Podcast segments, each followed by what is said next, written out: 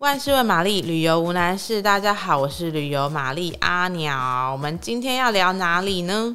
我们今天不聊遥远的国度，我们就来聊台湾的最南部 恒春。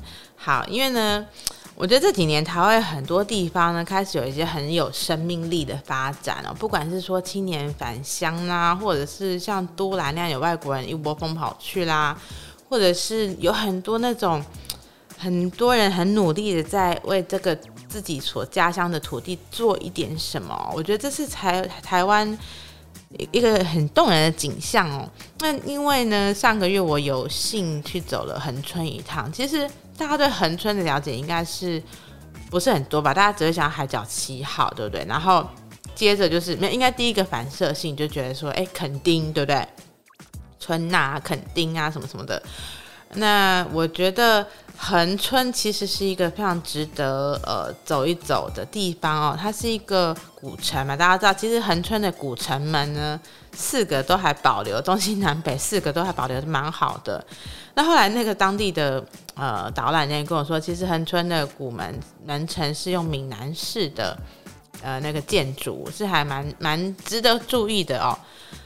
那我觉得，因为你我们到了恒春那个古城区，你就会说，哎，那个靠近城门，靠近城门，城门已经变一个地标。哎，我觉得恒春，而且恒春人也其实土地对土地的认同感很高。你知道他们啊，恒春人喜欢吃什么吗？他们喜欢吃面。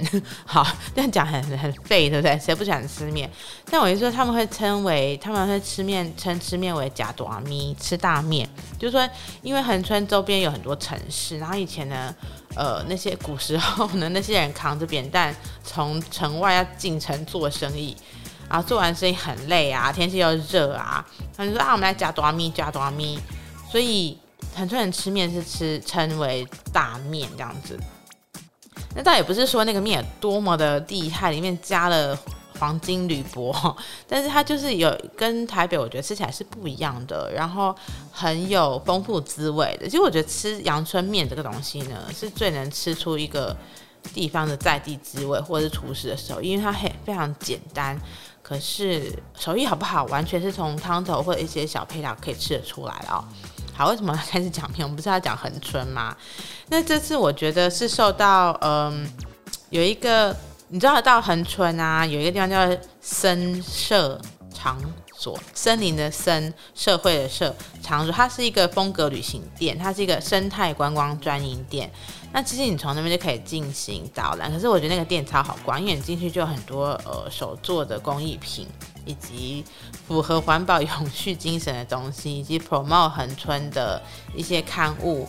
然后它就，总之它就是一个有点像风格选物店。呃，我觉得因为很很多年轻人现在都回恒春去做一点什么，所以这就来精选一些，除了像这个深色场所，你就可以去参加岛风行旅、岛城在在这样子的行程。那那个导览员他就会带你走恒春去一些几个点、几个呃热门的景点，好比说有一个地方叫婆婆厨房，它现在已经变成一个。意式餐厅，可是它以前是酒家，就是你知道是真正的声色场所，这样是酒家改建来的。那还有一个点就是说，其实那时候导游就跟我们说，你知道恒春三宝是什么吗？是琼麻、洋葱跟港口茶。原来恒春曾经以前是做琼麻起家哦。那琼麻你知道可以做绳索或者是生活里的器具。以前做琼麻的人是可以盖楼的，你知道很很很横着走这样子。但是因为后来呢，尼龙崛起，琼麻就没落，所以恒春就是呃经济就是有点。呃，萧条应该说琼麻就崩盘了啦。那所以我觉得恒春人还有一个很妙的地方，就是他其实你知道《思想起》这首歌嘛，其实就是恒春来的。所以恒春人爱爱唱歌，有另外一个叫恒春三三怪，就是落山风、槟榔跟思想起。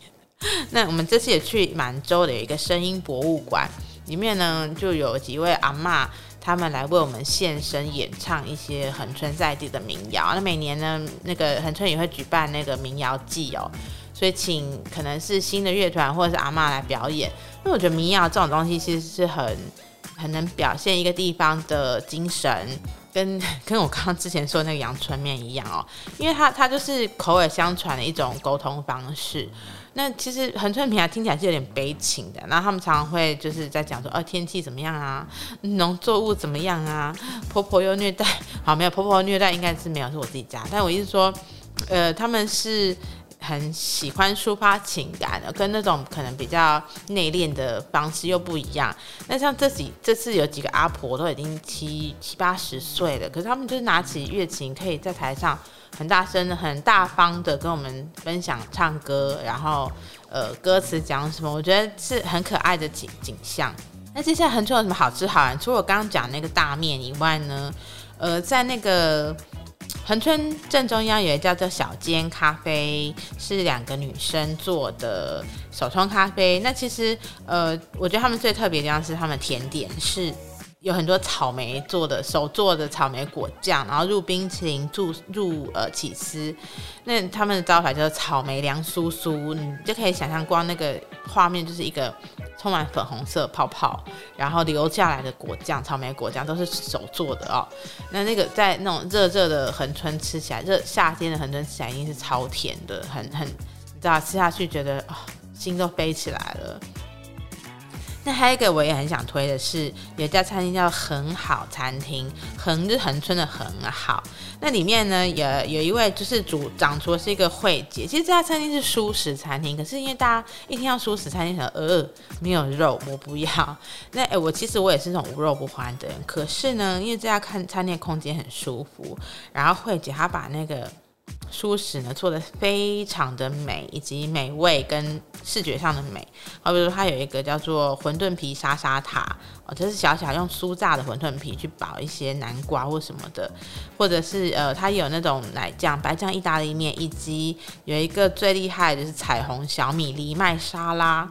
你知道那个上面上来大概有三十五种颜色，跟跟彩虹一样，而且每一个成分都非常的健康。那我觉得慧姐她也是一个，她本身就恒恒春人，她有一种非常的舒服的态度，她甚至还有那个呃植物治疗师的的执照，所以她在旁边也开一家小森林，是专门卖植物小型盆栽或多肉植物的地方。它整个就是一个禅禅意很重的餐厅，跟生活态度，跟一种恒春精神。另外一家呢，呃，餐厅我觉得也。很值得推荐，就是好好吃饭。其实好好吃饭离我刚刚说这个很好，很呃不是太远，就在几条街这样子。那好好吃饭，它你知道那个花雕鸡面线是有多好吃吗？你知道那个主主掌厨的大姐叫做梅花，她大姐就是掌厨的。女主人叫美花，她的花雕鸡面线真的很好吃。她也是恒春在地女儿，然后用两口炉子重现妈妈的美味，就做了这家餐厅。那它的空间也是非常舒服，庭院很大，然后呢有一种好像到了欧洲南欧那种很清幽的白墙的感觉哦。那这个它的那个其他的菜色，好比说它有那种炖萝卜，或者是嗯。炸鸡都非常好吃，我现在想想的口水都要流下来。那我觉得它是很值得可以做一个下午，然后很热的时候或很冷的时候，你去那边可以感受一下恒春那种为什么他们对土地这么执着，然后恒春的女人为什么这么拼，为什么很想要让人家知道说我要把我家乡的东西转化成一种现代的模式，然后呢还是能够很亲近抓住大家的胃。那最后我想要推荐的呢是，其实到那个垦丁森林游乐园可以进行攀树体验哦。那这个攀树并不是说像野孩子一样，就是爬就这样爬上树，其实它有专业人员的的指导，然后让你借用绳索呢挂在身上，然后靠凭着一己之力把自己这样一点一点的用。我觉得这样讲起来很抽象，可是你就是一脚。用力往下踩，然后呢，左手再往往上一勾呢，你的身体就会慢慢往上，听起来很悬，对不对？但是你你实际去体验就知道，其实大家可以上那个林务局的网站可以报名，然后一一个半小时六千元，它不是很便宜，可是我觉得还蛮难得，因为当你千辛万苦，那个树啊非常非常高。所以你千辛万苦爬上去以后，你是可以坐在那个枝干上啊，那枝干很安全，一切都有那个专业人员的的维护。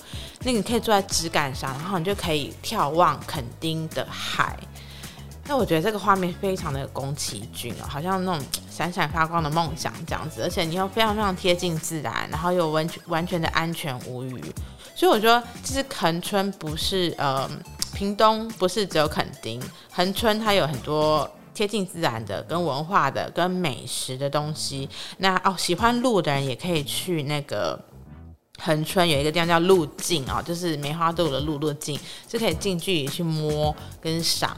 然后呢，再有一些那个水洼窟社区，其实也是可以看到野生梅花鹿的。然后很多人会在早上或者是傍晚的时候去拍野生梅花鹿。如果你运气的话，搞不好也会看到。那以下就是我觉得这次恒春一个，我觉得恒春真的可以花上两天、三天两夜。甚至一个礼拜 long stay 都是可以的，因为它很清幽，它没有垦丁那种熙攘、熙熙攘攘的人潮以及很高的物价。然后恒春就很很喜欢推销自己的家乡。那有机会的话呢，不妨你知道坐上高铁来到远的不得了的国境之南恒春，然后看到非常野性又不一样、很热带的台湾。喜欢我们的节目的话呢，可以分享跟订阅哦，然后给我们五颗星的评论。